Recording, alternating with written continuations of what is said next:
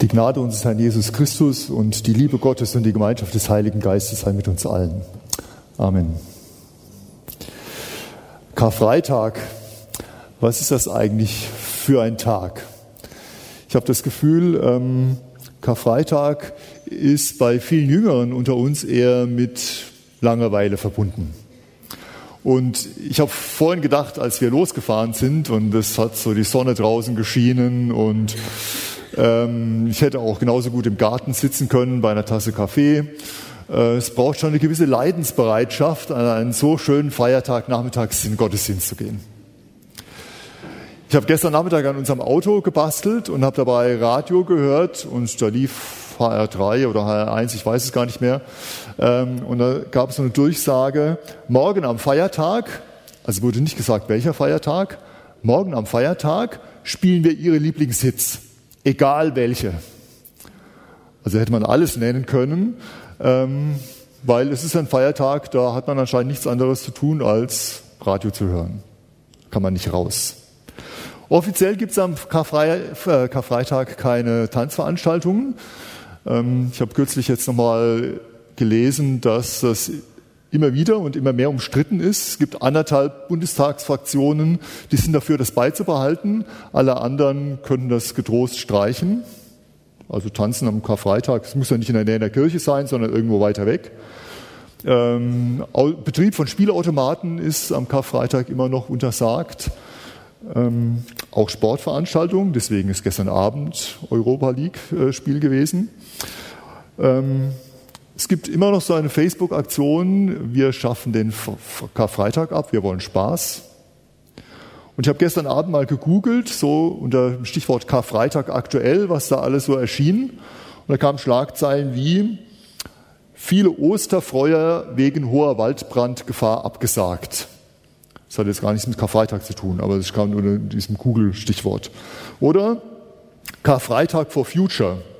Schüler sammeln freiwillig Müll auf Frankfurts Straßen. Oder Anbaden im Wannsee, ganz schön cool, bei so einem schönen Wetter. Tanzverbot oder nicht, dieser Staat ist nicht getauft, sagt die FDP. Oder Greta Thunberg trifft, trifft Papst Franziskus. Er lächelte und lachte die ganze Zeit. Und schließlich so wird das Wetter an Ostern.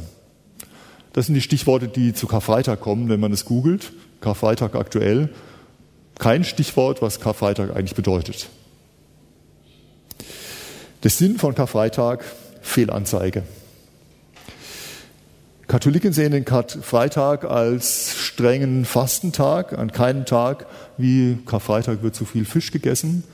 Ähm, in Irland gibt es keinen Alkohol und das in Irland. In den USA haben die Börsen zu und das in den USA. Ähm, auf den Philippinen lassen sich Menschen buchstäblich ans Kreuz schlagen, um Karfreitag wirklich hautnah nachzuempfinden. Und für andere, denen der Karfreitag noch etwas bedeutet, äh, ist es eher so eine traurige, etwas düstere, etwas dunklere Stimmung. Es ist dunkel natürlich, weil der Karfreitag an eine Hinrichtung erinnert, an Folter, an Schmerz, an Tod. Deshalb ist der Karfreitag in Deutschland im Prinzip eher ein stiller Feiertag. In England, wir haben Jahr in England gelebt, da heißt der Karfreitag Good Friday oder Black Friday. Man kann sich entscheiden, der gute Karfreitag oder der schwarze Karfreitag. Für Luther war Karfreitag der gute Freitag. Karfreitag, das Wort selbst, ist ein uraltes Deutsch, Karen, das bedeutet so viel wie Wehklagen. Also ein Tag, der von Luther abgesehen eher dunkel gestimmt ist. Und für uns ist der Karfreitag eher ein guter oder eher ein dunkler Tag. Sollen wir heute eher jubeln oder unser Haupt mit Asche bedecken? Welchen Auftrag geben wir unserer Gefühlszentrale, wenn wir an Karfreitag denken? Sollen wir uns eher bedeckt verhalten, leise Gespräche, dunkle Kleidung? Meine Frau meinte vorhin, als ich losging, willst du nicht lieber eine schwarze Hose und ein weißes Hemd anziehen? Das wäre doch eher passend für Karfreitag Gottesdienst. Ernste Blicke. In meiner Gemeinde, äh, früher in Baden, da war der Karfreitag, gehörte zu den eher besser besuchten Gottesdiensten. Äh, das hat meine katholischen Freunde immer gewundert, weil bei denen war Ostern der besser besuchte Gottesdienst, weil es ja festlich zuging, weil man da was sah und was gerochen hat und was erlebt hat. Was denken wir über diese Ereignisse, die wir gerade in der Schriftlesung gehört haben, um das Jahr 30? Welche Bedeutung hat dieser Tod, an den wir heute denken? für unser Leben. Wir haben gerade in der Schriftlesung gehört, wie sich das zugetragen hat und der Predigtext heute aus dem Hebräerbrief, der deutet dieses Geschehen, das dort in Jerusalem vor sich ging. Ich lese Verse aus dem Hebräerbrief Kapitel 9, die Verse 15 und 26 bis 28. Ich lese nach der neuen Genfer Übersetzung. Christus ist also der Vermittler eines neuen Bundes. Mit seinem Tod hat er für die unter dem ersten Bund begangenen Übertretungen bezahlt, sodass jetzt alle, die Gott berufen hat, losgekauft sind und das ihnen zugesagte unvergängliche Erbe in Besitz nehmen können. Tatsache jedoch ist, dass er nur einmal in die Welt kam, jetzt am Ende der Zeiten, um uns durch das Opfer seines eigenen Leibes von der Sünde zu befreien.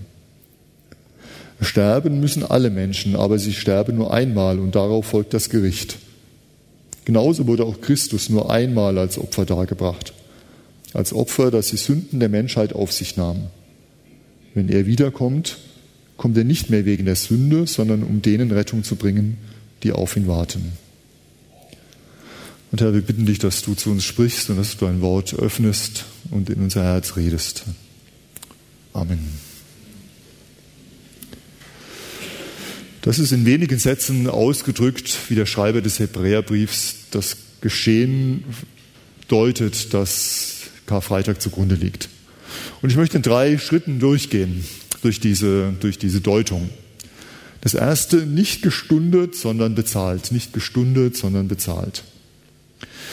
Der Schreiber des Hebräerbriefs schreibt, wie der Name schon sagt, an Menschen, die sich mit den jüdischen ähm, Gepflogenheiten mit, Jüd mit dem jüdischen Glauben, mit den jüdischen Traditionen auskannten. Und äh, deshalb kann man viele Bilder und viele Begriffe, die im Hebräerbrief stehen, auch nur verstehen, wenn man sich mit diesen Begriffen etwas auseinandergesetzt hat. Was der Hebräerbrief hier anspricht, ist ein Geschehen, das bei den Juden am großen Versöhnungstag geschieht der im Alten Testament beschrieben ist. An diesem Tag, einmal im Jahr, einen Tag im Jahr, versammelt sich das ganze Volk im Tempel und vor dem Tempel. Ein fehlerfreies Tier wurde gesucht und geschlachtet. Das Blut floss stellvertretend für die Menschen, stellvertretend für alle Sünden, stellvertretend für alle, wie sie da standen, für die Leugner, für die Treulosen, für die Dummschwätzer, für die Feiglinge, für die Heuchler, für die Fassadenpfleger, für die Langschläfer, die andere, über andere Schwätzer, die Frühaufsteher, die Bequemen, die Faulen, die Workaholics, für alle, wie sie da standen und saßen. Also jeder, der am Altar dort stand oder vor dem Tempel stand, der wusste oder sollte zumindest gewusst haben, so wie ich bin, so habe ich in der Nähe Gottes nichts verloren. Deshalb durfte ich auch nicht in das Allerheiligste in den Tempel hinein. Dort, wo Gott gegenwärtig war, wo die Bundeslade stand. Beziehungsweise zur Zeit von Jesus vermutlich nicht mehr. Aber dort, wo Gott höchstpersönlich gegenwärtig ist. Dort in dieses Allerheiligste, das durch den Vorhang abgetrennt ist, damit auch ja niemand hinein durfte, da durfte einmal im Jahr der hohe Priester hinein. Dort wurde das Opfertier getötet, dort wurde das Blut dieses Tiers vergossen. Und mit diesem Blut, mit diesem Opfertier kam der hohe Priester dann wieder heraus und dann wurde das aufgefangene Blut des Opfertiers auf einen Ziegenbock geschüttet. Und der wurde weggejagt. Der wurde in die Wüste gejagt. Der war der Sündenbock für das Volk. Daher kommen diese Begriffe. Der Sündenbock, der in die Wüste gejagt wird. Und genauso wie dieses Tier weggescheucht wurde, so wurde auch die Schuld des Volkes Gottes in die Wüste geschickt. Einmal im Jahr. Und dieses Geschehen vom großen Versöhnungstag hat der Schreiber des Hebräerbriefes und seine Leser vor Augen, wenn hier vom Mittler die Rede ist. Der Mittler ist der hohe Priester, der dieses, diesen Sündenbock in die Wüste jagt. Und das überträgt er jetzt auf das, was mit Jesus geschehen ist. Und da taucht dann immer wieder die Frage auf, ist denn Gott so blutrünstig? Muss denn Gott unbedingt Blut sehen, um das Volk zu sühnen, um unsere Schuld zu sühnen?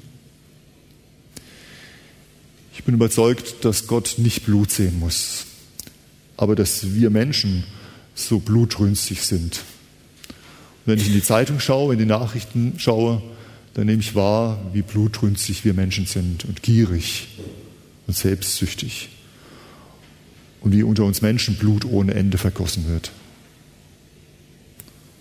Und wie dem gegenüber Gott gnädig und barmherzig ist. Und das ist jedem, der im alten Bund beim großen Versöhnungstag gegenwärtig war, ganz deutlich vor Augen. Und er ist heilfroh, dass das, Tier nur, das Blut nur eines einzigen Tieres ausreicht, um symbolisch die unermessliche Schuld eines ganzen Volkes zu sühnen. Und deshalb glaube ich, dass diese Bezeichnung Good Friday das sehr gut widerspiegelt, was am Karfreitag geschieht. Dass es nämlich unglaublich gut ist, wenn das geschieht, dass meine Schuld vergeben ist, weggegeben an einen Sündenbock, fort, nicht mehr da, in die Wüste gejagt. Und sollte sich dieser Bock mit seiner klebrig roten, mit seinem klebrig roten Fell nochmal in die Nähe von Menschen wagen, dann werden sie ihn ganz schnell wieder wegjagen. Nicht gestundet, sondern bezahlt. Der zweite Gedanke, nicht ein bisschen, sondern alles. Jetzt kommt der nächste Gedanke des Schreibers des Hebräerbriefs, nämlich dieser große Versöhnungstag Gottes ist Gott zu wenig. Wir haben ja manchmal so das Vorurteil, dass im Alten Testament es nur mit Gerechtigkeit zuging und Gott nur, ähm, nur auf die richtigen Taten der Menschen wartet und alles, das andere, alles andere nicht gilt. Aber der große Versöhnungstag zeigt, dass schon im Alten Testament Gottes Gnade über Gottes Recht steht. Aber dieser eine Versöhnungstag für sein eines Volk ist Gott zu wenig. Unglaublich, er will mehr. Und er will in zwei Richtungen mehr. Er will nicht nur, dass sein Volk rein und sauber vor ihm steht, er will es für alle Menschen. Er will es für alle Menschen. Und er will, dass die Versöhnung nicht nur einmal im Jahr passiert, sondern dauernd ein immer wieder neu hergestellter Zustand ist. Sozusagen ein Dauerzustand ist. Und deshalb macht er einen Versöhnungstag für die ganze Welt. Ohne Tempel, ohne Altar, ohne Priester, ohne Bock aber mit dem Liebsten, das er hatte. Mit dem Opfer seines Sohnes am Kreuz von Golgatha. Und das ist jetzt wirklich das Neue am neuen Bund. Dieses eine Mal, das in unserem Text so betont wird, gilt für allemal. Ein für allemal. Und das ist dreifach wichtig. Es kommen drei kurze Unterpunkte zum zweiten Punkt, falls Sie noch mitfolgen können, falls ihr noch mitfolgen könnt. Also der erste, nicht ein bisschen, sondern alles. Der erste Unterpunkt, wir brauchen mit unserer Schuld nicht auf irgendeinen Tag warten oder auf irgendeine bestimmte Gelegenheit oder auf irgendwann, um sie loszuwerden. Wir können jetzt, hier und heute, in diesem Moment, gleich beim Abendmahl, in jedem Gottesdienst oder in jedem Moment, wo wir zu Hause die Hände falten und vor Gott stehen und stille werden, unsere Schuld loswerden. Jederzeit. Denn das Allerheiligste steht seit diesem Good Friday jedem offen. Der Vorhang ist zerrissen. Jeder hat Zugang zum Vater. Jetzt, hier und heute kannst du dich darauf berufen, dass ein anderer, nämlich Jesus, die Schuld ans Kreuz getragen hat, dass er selbst sich zum Sündenbock gemacht hat. Nicht in irgendeinem Tag im Jahr, sondern jederzeit. Das war der erste Unterpunkt. Der zweite, es ist enorm wichtig, dass wir uns deutlich machen, dass das, was Jesus getan hat, letztgültig ist, ein für alle Mal. Und dass von uns nichts hinzugefügt werden muss. Es ist vollkommen, was Jesus für uns getan hat. Wir brauchen keine fromme Übung mehr, keine fromme Bußleistung, keine Beichte, die wir abzulegen hätten oder ablegen müssten.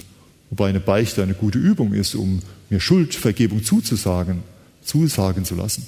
Aber ich muss es nicht oder in irgendeine Richtung, dass wir nur irgendetwas komplettieren müssen. Es ist ein für alle Mal geschehen. Alles ist getan. Freu dich darüber, nimm das ernst. Und der dritte Unterpunkt, ein für alle Mal heißt auch, einer für alle und wirklich für alle. Für alle. Gott will alle. Und dann dürfen wir uns nicht damit zufrieden geben, ist mein nächster Gedanke, dass es Menschen im Bereich unserer Gemeinde, im Bereich unserer Nachbarschaft, unserer Kollegen gibt, die das noch nicht wissen. Kollegen, Kolleginnen, mit denen ich Schreibtisch an Schreibtisch sitze oder an der Werkbank stehe oder am Computer. Menschen, neben denen ich an der Kasse stehe. Und das Allerbeste wäre unsere Freunde,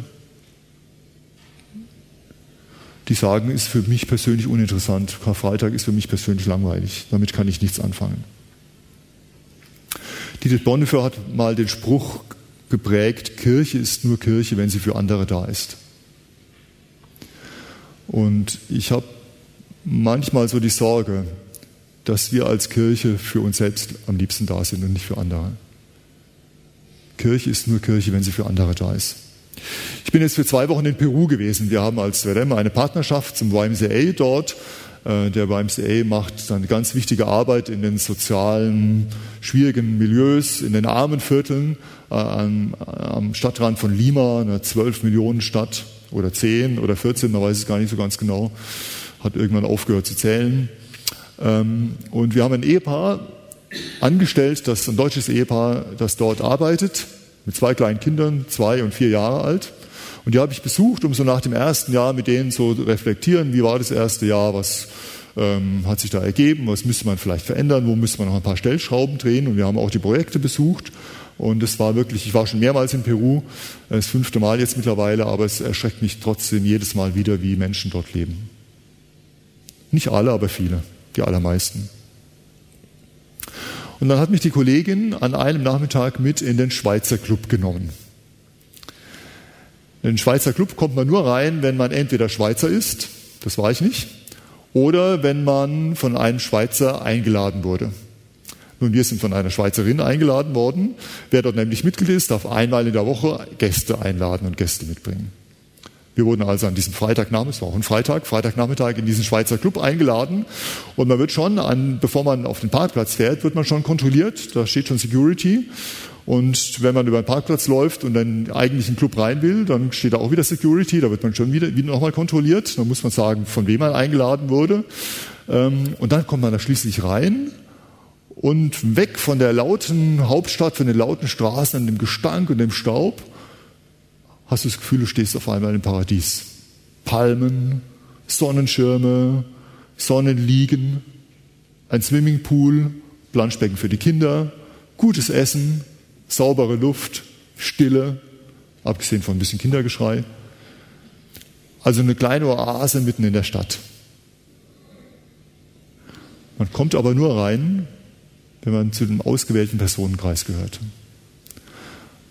Meine Sorge ist, dass wir uns als Gemeinde manchmal wie ein Schweizer Club verhalten, zu der keiner Zugang hat, außer denen, die dazugehören. Und dass wir uns als Kirche ganz allgemein manchmal wie ein Schweizer Club verhalten.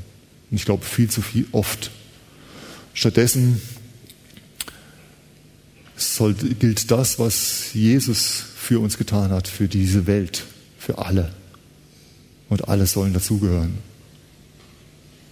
Und ich glaube, es lohnt sich darüber nachzudenken, was das für uns wirklich bedeutet. Was es für die bedeutet, die noch nicht dazugehören, die noch nicht hier sitzen. Für die Karfreitag Langeweile 4.0 ist. Nicht ein bisschen, sondern alles. Das war der zweite Punkt. Und jetzt der dritte, nicht irgendwann, sondern jetzt. Und ich möchte nochmal abschließend etwas zu diesem neuen Bund sagen. Jetzt kommen wieder drei kleine Unterpunkte. Ich hoffe, das verwirrt jetzt nicht, wahrscheinlich schon, aber müssen wir jetzt aushalten. Also, nicht irgendwann, sondern jetzt. Und da muss man mit einem großen unsäglichen Missverständnis aufräumen. Dieses Missverständnis da lautet, wir werden doch alle irgendwie in den Himmel kommen. Wir sind doch alle kleine Sünderlein und Gott hat doch alle lieb und wir werden alle irgendwann dazugehören. Gott hat alle lieb. Da bin ich hundertprozentig davon überzeugt. Er hat alles so sehr lieb, dass er sich nach allen verzehrt, nach jedem einzelnen Menschen. In dieser 12 Millionen Stadt Lima, in den 200.000 in Kassel und in den 80 Millionen in Deutschland und weltweit. Dass sich Gott nach jedem Einzelnen verzehrt. Aber Liebe, Liebe will erwidert werden. Darauf wartet Gott, dass wir seine Liebe erwidern. Und er wird denen Rettung bringen, die auf ihn warten. So schließt dieser Abschnitt aus dem Hebräerbrief. Er wird denen Rettung bringen, die auf ihn warten. Daran entscheidet sich's. Erwidere ich seine Liebe? Warte ich auf ihn? Vertraue ich ihn? Setze ich mein Leben auf ihn? Sehne ich mich mehr als alles andere nach ihm? Das war der erste Unterpunkt. Der zweite, wir können, sollen und dürfen in der Versöhnung leben. Versöhnung ist unser Lebenselement. Das Hochgefühl des großen Versöhnungstages, das die Menschen in Jerusalem hatten, nachdem der Sündenbock in die Wüste gejagt wurde, das hielt an. Das hielt vielleicht bis zur Stadtgrenze an. Das hielt vielleicht noch ein paar Meter weiter, vielleicht ein paar Kilometer weiter. Das hielt längstens bis zu dem Moment an, wo ich meinen Nachbarn wieder innerlich den größten Torfkopf genannt habe. Oder mich über irgendwas geärgert habe, was mir ein anderer gesagt hat. Und dann musste ich wieder warten bis zum nächsten Jahr in Jerusalem. Unser Hochgefühl kann in jedem Moment neu hergestellt werden. In jedem Moment, wo wir für schlechte Worte, Gedanken Vergebung bekommen und sie weitergeben. Jeden Moment. Der dritte und letzter Unterpunkt vom dritten Punkt, der Versöhnungstag, an den wir heute denken, der Karfreitag, der hat Ewigkeitswert. Das ist ein nie endender Tag. Wenn Jesus wiederkommt, dann ist er kein anderer als der Gekreuzigte, der Barmherzige, der Gnädige. Und jeder, der seine Schuld an dieser Stelle abgegeben hat, der kann dem Öffnen der Bücher getrost und lässig entgegensehen. Denn sein Name steht im Buch des Lebens. Martin Luther hat es einmal als das Herzstück seines Glaubens bezeichnet, dass er ganz unverdient dabei wird sein dürfen. Er schreibt, mir ist es bisher wegen angeborener Bosheit und Schwachheit unmöglich gewesen, den Forderungen Gottes zu genügen. Wenn ich nicht glauben darf, dass Gott mir um Christi willen dies täglich beweinte Zurückbleiben vergebe, so ist's aus mit mir. Ich muss verzweifeln. Aber das lasse ich bleiben. Wie Judas an den Baum hängen, das tue ich nicht. Ich hänge mich an den Hals oder Fuß Christi wie die Sünderin. Ob ich auch schlechter bin als diese, ich halte meinen Herrn fest. Dann spricht der zum Vater, dies Anhängsel muss auch durch. Es hat zwar nichts gehalten und alle deine Gebote übertreten, Vater, aber er hängt sich an mich was will's? Ich starb auch für ihn. Lass ihn durchschlupfen. Das soll mein Glaube sein. Nur an den Rockzipfel von Jesus hängen, mehr braucht's nicht. Aber auch nicht weniger.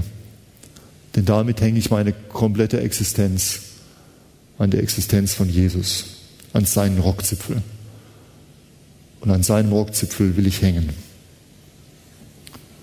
Und du? Jesus, du hast alles getan. Du bist es, der sich selbst gegeben hat.